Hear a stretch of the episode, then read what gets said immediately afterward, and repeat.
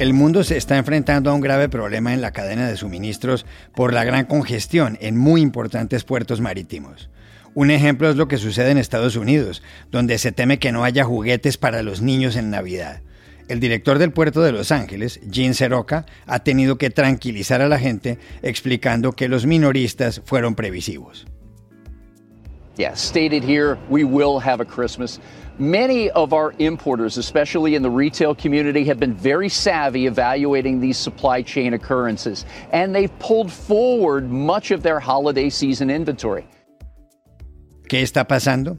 ¿Por qué los grandes puertos en la China, en Estados Unidos, en los Países Bajos se quedan cortos y los almacenes no tienen productos como antes? llamamos a Agustín Montori, presidente de la Asociación Catalana de Capitanes de la Marina Mercante. El 11 de noviembre tendrá lugar en Miami la subasta de la que se supone fue la campana de la Santa María, una de las tres embarcaciones con las que Cristóbal Colón llegó a América. Será un evento privado. ¿Cuál es la historia de esta campana que presuntamente sonó el 12 de octubre de 1492? ¿Es auténtica? Hablamos con su descubridor y su dueño, Roberto Machara. Esta semana se ha estrenado la última película de James Bond, No Time to Die, Sin Tiempo para Morir, que es también la última de Daniel Craig encarnando al agente 007.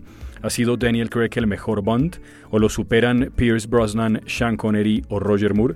Se lo preguntamos en Santiago de Chile a Ernesto Garrat, crítico de cine y director de Nerd News. Hola, bienvenidos a El Washington Post. Soy Juan Carlos Iragorri, desde Madrid. Soy Dori Toribio, desde Washington, D.C. Soy Jorge Espinosa, desde Bogotá. Es viernes 1 de octubre y esto es todo lo que usted debería saber hoy.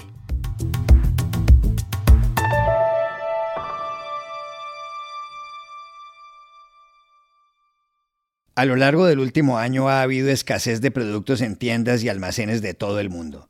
La fabricación de automóviles en Michigan, en Estados Unidos, se ha desplomado en las últimas semanas y algunas sucursales de IKEA en ese país no tienen todo lo que anuncian. La razón de esto es la dificultad de cargar y descargar contenedores en los principales puertos que existen. Un ejemplo es lo que pasa en Los Ángeles y Long Beach, en el estado de California, donde se mueve el 40% de la mercancía que entra y sale de Estados Unidos. El fin de semana pasado, en el puerto de Long Beach había más de 60 buques haciendo cola para entrar. Lo normal es que no haya más de tres o cuatro. Para agilizar las cosas, las autoridades portuarias tuvieron que poner un horario de 24 horas a sus trabajadores. En lo que va de año, el puerto de Los Ángeles ha movido un 38% más de carga que en todo 2020. Eso impacta la cadena de suministros. A escala mundial hay datos que impresionan el 80% del comercio internacional se hace por mar, a bordo de 98 mil buques. ¿Qué está pasando? que el coronavirus cambió las costumbres de la gente y de las empresas. La demanda se disparó y los puertos no dan abasto. Los más grandes del mundo, como Shanghai, Singapur, Shenzhen, Rotterdam o Hamburgo, tienen problemas. Parte del lío es que las embarcaciones son ahora mucho más grandes, los llamados megabuques. ¿Qué son exactamente? ¿Por qué los hacen? Para saberlo hablamos ayer con Agustín Montori, presidente de la Asociación Catalana de Capitanes de la Marina Mercante. Pues eh, hay que decir que los, los, llamados megabuques son buques que tienen capacidad a día de hoy de hasta 24.000 contenedores, de cargar 24.000 contenedores. Contenedores de 20 pies. La capacidad de los buques se mide en capacidad de cargar contenedores de 20 pies. Aunque el tráfico hoy lleva fundamentalmente contenedores del doble, de 40 pies, siempre de largo, 20 pies, es, de es, la dimensión en longitud del contenedor, es decir, 20 pies de largo o 40 pies de largo. Bueno, la capacidad de carga del contenedor se mide en contenedores de 20 pies, que son contenedores, eh, eh, que son buques que pueden cargar 24.000 contenedores. Estos son los megabuques. Estos megabuques tienen unas dimensiones de aproximadamente 400 metros de largo por 59 metros de ancho y el largo se denomina eslora en el mundo marítimo y el ancho manga y la capacidad y, la, la, dimensión de vertical, es decir, lo que se hunde el buque portacontenedores por debajo del agua, eh, se llama calado y suelen, suelen ser de 20 metros. Pero no hay que olvidar, hay que tomar en consideración que no solo son los contenedores que cargan debajo, dentro del barco, sino que también el buque portacontenedores, si ven si se mira uno una foto, pues puede ver perfectamente que lleva contenedores al aire libre, en cubierta se llama, que suelen llevar hasta nueve alturas de contenedores. Es decir, que eh, estos buques portacontenedores pues eh, son enormes. son, pues me parece que son como un montón de campos de fútbol. No sé exactamente cuándo. Y estos portacontenedores aparecen en el mercado justamente eh, mm, por una iniciativa de, diferentes armadores de ir tratando de reducir costes. Es decir, con el buque más grande y, cuando caben más contenedores a bordo, pues el coste unitario se reduce porque el motor eh, es más moderno y es mm, eh, más económico y más eficiente y además consume menos combustible. Y la tripulación no cambia. Es decir, el número de tripulantes que lleva un buque portacontenedores de 4.000 es sensiblemente igual al que lleva un buque portacontenedores de 24.000 teus, aproximadamente 15 tripulantes. También le preguntamos a Agustín Montori por otro asunto que explica lo que pasa en los puertos tiene que ver con las alianzas que han hecho las grandes compañías navieras. Con respecto a las alianzas, pues claro, eh, los armadores, eh, cuando construyen estos megabuques, no eh, rápidamente se dan cuenta que lo mejor que pueden hacer es ponerse de acuerdo para explotarlos en común no los explotan comercialmente aplicando eh, políticas eh, prácticas oligopolísticas a priori, porque eso está prohibido por la legislación americana, la Federal Maritime Commission y la, legislación europea de, respeto de la competencia y otras legislaciones de otros países, como pueden ser eh, China o como puede ser Taiwán y otros países, prohíben la creación de cárteles, ¿no? Pero sí que pueden y están autorizados para, para, para, para utilizar el barco en común. Es decir, eh, pueden unirse dos o tres armadores, o cuatro o cinco, para um, un barco de estos megabuques, pues explotarlo en común, para no tener un barco cada uno, es decir, para ahorrarse costes. Bien, esta realidad lo que ha, lo que ha, lo que ha dado, es, ha dado en sí ha sido la, la creación de las llamadas alianzas. Eh, en este momento hay tres alianzas fundamentales en el mercado que con nueve armadores en las alianzas principales, pues dominan el 80 o el 85% hoy del mercado mundial de contenedores. Estas alianzas son la 2M, que es, la, plataforma Maersk, que es armador danés, con, eh, con eh, MSC, que es armador registrado en Suiza, Mediterranean Shipping Company, MSC. Esta alianza se llama 2M. Luego está la, Ocean Alliance, que está formada por eh, el armador francés Compagnie Maritime de Fretmont, que es CMA, junto al armador chino COSCO, que es la naviera principal de China, y Evergreen. Evergreen es el armador de Taiwán, que es el dueño de ese, era el dueño de ese buque que que bloqueó el canal de Suez hace unos meses. Bueno, pues estas forman la Ocean Alliance. Y luego está The Alliance, que está formada por el armador alemán Hapag-Lloyd, junto a eh, el grupo japonés que se llama One. Estos son, como he dicho, ocho armadores, todos utilizan megabuques, cargan en, cada, eh, los armadores de cada alianza, cargan en los buques que ponen en esta alianza en común, buques de gran capacidad y, bueno, pues controlan muchísimo eh, la capacidad en la que pueden moverse en el mercado.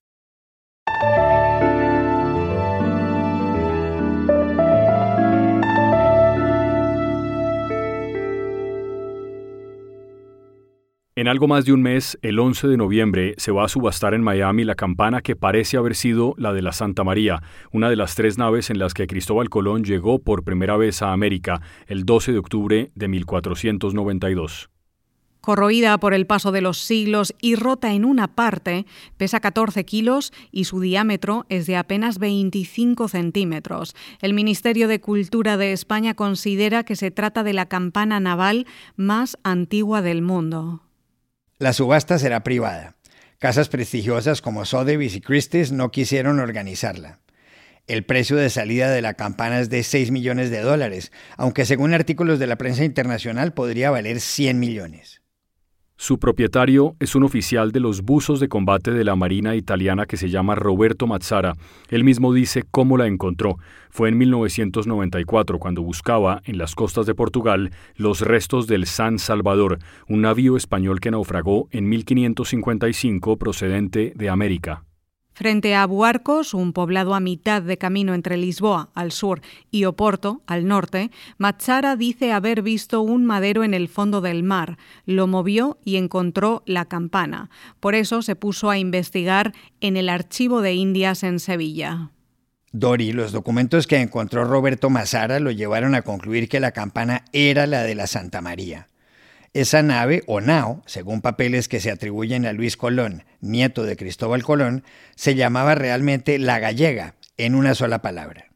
Tras incendiarse la nave, sus restos de madera sirvieron para edificar el llamado Fuerte Navidad en la isla de la Española. Más adelante, según explica Mazzara, la campana y los diarios del almirante formaban parte de lo que Luis Colón embarcó para España en el San Salvador. Roberto Machara ha enfrentado pleitos judiciales que han involucrado a los gobiernos de España y Portugal. Los jueces han ordenado que conserve la campana, cuya autenticidad es difícil de establecer al 100%, como sucede con objetos de la época. Le preguntamos a Roberto Mazara cuáles son los documentos del Archivo de Indias que le permiten concluir que esa campana es de verdad que es la que sonó cuando las tripulaciones de la Pinta, la Niña y la Santa María llegaron a América. Los documentos eh, importantes de esta historia en realidad son cuatro, que me dieron la certeza absoluta que he encontrado la campana de la Santa María. El primero, un listado de barcos que vinieron de las Indias en 1555 en que el capitán del San Salvador, Guillem de Lugo, declara que el San Salvador se perdió en barcos con mucho oro y plata y el sillo de la Villa de la Navidad, que sabemos que fue Fuerte Navidad, construido con los restos de la Santa María. El segundo, un documento que pide, que dice que se pagaron 32 pesos por poner en el fuerte de San Juan de Puerto Rico la campana para enviarla a Europa, pagados por Luis Colón. El tercer documento es una letra que escribió Luis Colón de su puño y letra al rey contando la historia de su abuelo, Cristóbal Colón, y, eh, en esta letra por tres veces dice que la mayor de las tres carabelas se llamaba la gallega. El cuarto documento en que Luis Colón pide al fiscal del rey una compensación de mil ducados por la pérdida de la campana de la mayor de las tres carabelas que fueron a las Indias, nombrada la gallega, eh, perdida en el hundimiento del San Salvador, viniendo de Puerto Rico.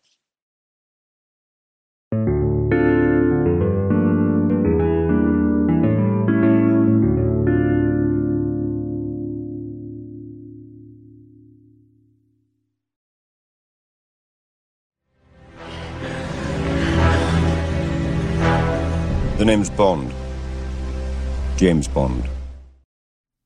Ha vuelto James Bond. El agente 007, encarnado por Daniel Craig, regresó a la pantalla este martes en el Royal Albert Hall de Londres con la película No Time to Die, Sin Tiempo para Morir. La trama empieza en Jamaica, donde Bond lleva una vida tranquila. No Time to Die es la quinta película de Daniel Craig y la última de este actor inglés como James Bond. La prensa la ha aclamado. It's more than good, it's magnificent, dijo el crítico del diario The Times de Londres, Kevin Maher. ¿Quién vendrá después? Ya está sobre la mesa el debate de si el próximo 007 debe estar representado por una mujer o por una persona afrodescendiente. Los seguidores de Bond tienen aquí todo tipo de opiniones. Basado en las novelas de Ian Fleming desde 1953, 007 ha causado sensación desde su primera película Doctor No o El Doctor No, cuyo protagonista era Sean Connery. Luego vinieron otros, Roger Moore, Timothy Dalton, Pierce Brosnan. Datos llamativos lo rodean. La última película que vio el presidente de Estados Unidos, John Kennedy, fue una suya, From Russia with Love, de Rusia con amor. Además, cada vez que entra a un bar, Bond pide un vodka martínez shaken not stirred, agitado, no revuelto. Pero cuidado, una investigación de expertos de la Universidad de Nottingham, publicada en el British Medical Journal, concluyó, tras la lectura de las 12 novelas de Ian Fleming, que Bond se bebía a diario una botella y media de licor, con lo cual hace tiempo habría tenido cirrosis. ¿Ha sido Daniel Craig el mejor James Bond? Llamamos a Santiago de Chile a Ernesto Garrat, director del sitio web Nerd News, escritor y crítico de cine. Claro, lo que me lo que me preguntan es un poco difícil, el mejor Bond, pero a mí la mejor combinación de Bond podría ser mm, de dos actores.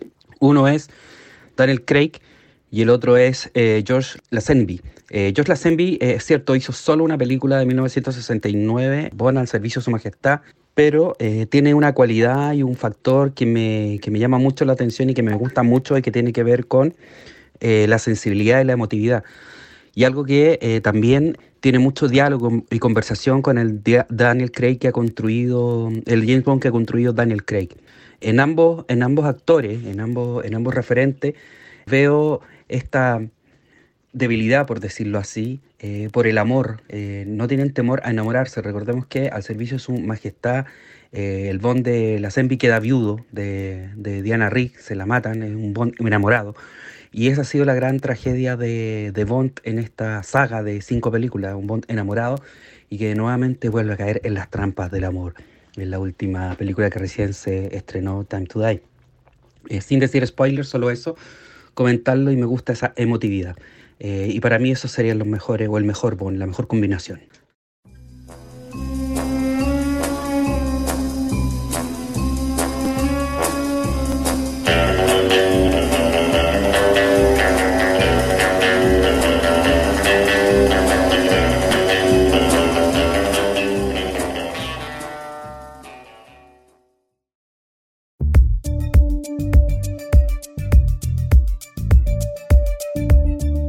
Estas son otras cosas que usted también debería saber hoy.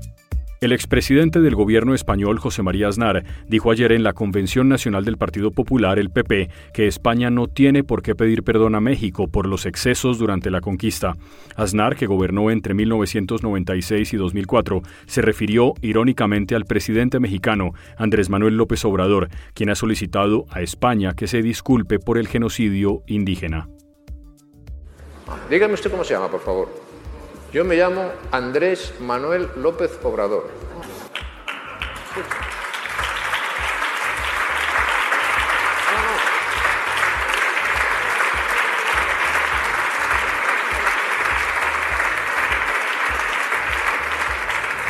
O sea, Andrés por parte de los aztecas, Manuel por parte de los mayas, López eso, es, vamos, es una mezcla. Incas. Y Obrador de Santander, por, mayor, Hombre, hombre. Las palabras de Aznar van en la línea de las declaraciones de la presidenta de la Comunidad de Madrid, Isabel Díaz Ayuso, también del PP, que criticó al Papa Francisco por haber pedido perdón a México. En Francia, la justicia declaró culpable al expresidente Nicolas Sarkozy por la financiación ilegal de su campaña presidencial de 2012. Sarkozy, de 66 años, fue acusado de haber gastado casi 50 millones de dólares, el doble de lo que permite la ley para su reelección. Al final, perdió con el socialista François Hollande. Sarkozy deberá pasar un año en detención domiciliaria y conectado a una pulsera electrónica. Esta es su segunda condena en siete meses, después de ser hallado culpable por corrupción y tráfico de influencias y sentenciado a tres años de cárcel. El Día Internacional del Podcast se celebró ayer, 30 de septiembre. Se calcula que mil millones de personas oyen podcast en todo el mundo, cifra que continúa creciendo en este 2021 y podría aumentar un 25% más en los próximos cinco años. Según la macroencuesta Estatista Global Consumer, Suecia, Brasil e Irlanda son los países donde más podcasts se escuchan. Le siguen Estados Unidos, México y España. Desde el Washington Post queremos celebrar este día con ustedes, allá donde estén. Gracias por oírnos. Y aquí termina el episodio de hoy de El Washington Post, El Guapo. En la producción estuvo John F. Burnett. Por favor, cuídense mucho. Y pueden suscribirse a nuestro podcast en nuestro sitio web, elwashingtonpost.com, seguirnos en nuestra cuenta de Twitter, arroba el post, y también nos encontrarán en Facebook, buscando el Post Podcast. Chao, hasta la próxima.